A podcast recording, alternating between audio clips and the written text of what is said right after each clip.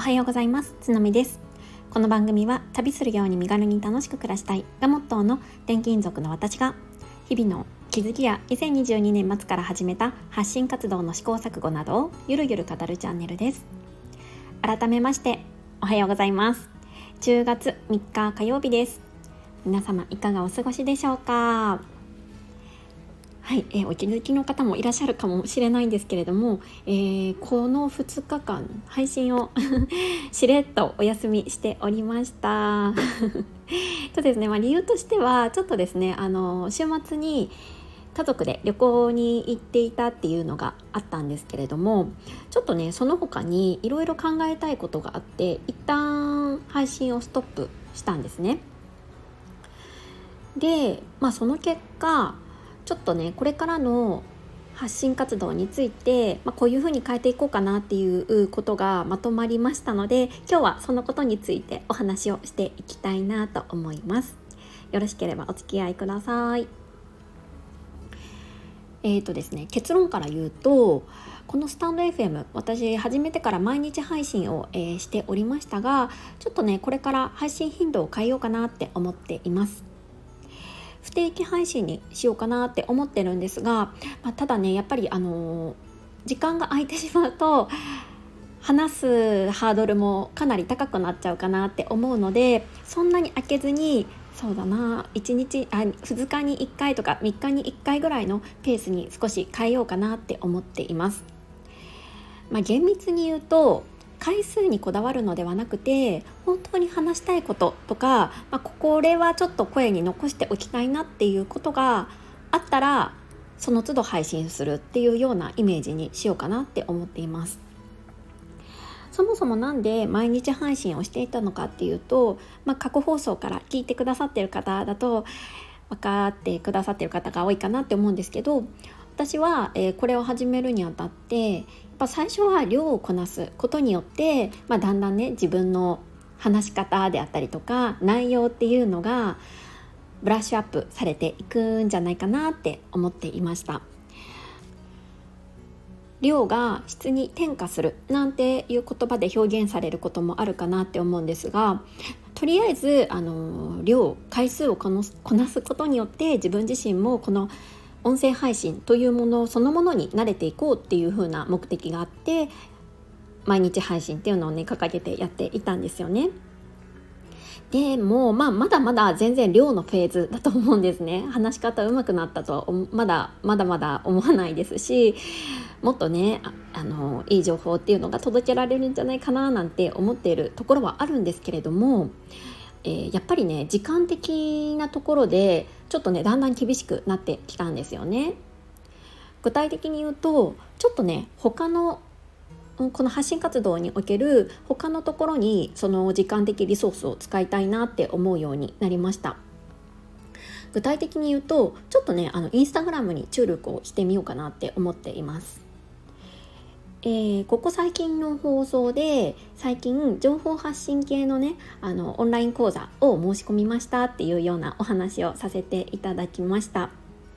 でそこでも話したんですけれども、まあ、ちょっとねあのしっかり有料の、えー、情報っていうのを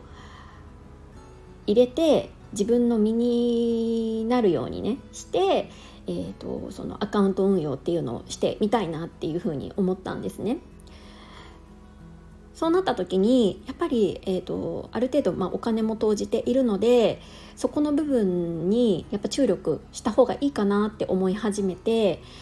あのインスタグラムの更新をもう少し頻度上げようかなっていうふうに思っています。まあ、これ更新頻度だけじゃなくてそのまああのいろいろツールをね使ってインスタグラムって更新していく人が多いと思うんですけど、まあ、そのツールの使い方であったりとかいろいろねノウハウが多いんですよねインスタグラムって。まあ、それのインプットをする時間っていうのも必要ですしあとアウトプット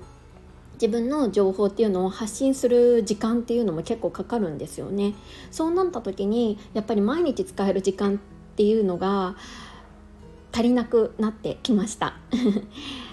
やっぱりね何かを増やそうと思ったら何かを手放さないといけないなっていうふうに思って、まあ、今回はスタンド FM のこの音声配信の、まあ、頻度っていうのを変えてみようかなっていうふうに思っています。最近はこのスタイフのねあの収録をするのもそこまで時間はかからないんですけれども、まあ、ただ、あのー、まあ、それでもね20分とかかかることもありますし場合によっては30分ぐらい時間を要することもあるんですよね。だからその時間を、まあ、丸々ねあのインスタグラムに注力した方が今はいいんじゃないかなって思い始めてそんな風に考えています。まあそもそもなんでインスタグラムのね講座を申し込んだかとかうんと、まあ、今ねこういう風な試行錯誤をしているのかっていうことについては実は、えー、数日前にちょっと有料放送でお話をさせていただいてます。働き方に関する一つの決断をした話とその判断基準で結構ね 詳しくお話をさせていただきました。これを聞いていただいた方はあこういうことがあったから今こう あのつのみさんはこういうようなねあの行動をしてるんだなっていうのがあのより深くあの理解していただけたかなっていうふうに思うんですけれども、うん、今はねそんなふうにちょっとあの時間を使っていきたいなっていうふうに考えています。なんでわざわざインスタグラムの講座をね 今更申し込んでインスタグラムを頑張ろうと思ってるのかっていうところについても、えー、この放送内でお話をしていますのでもしもご興味ある方は聞いていただけると嬉しいです。はいまあね結構ねインスタグラム難しいなっていうふうに思うんですけどでもね結構試行錯誤するのが大好きなのでそのねあの過程とかも楽しみながらやっていきたいと思います。でこれからの放送なんですけれども、まあ、私はこのスタンド FM で、まあ、日々の気づきや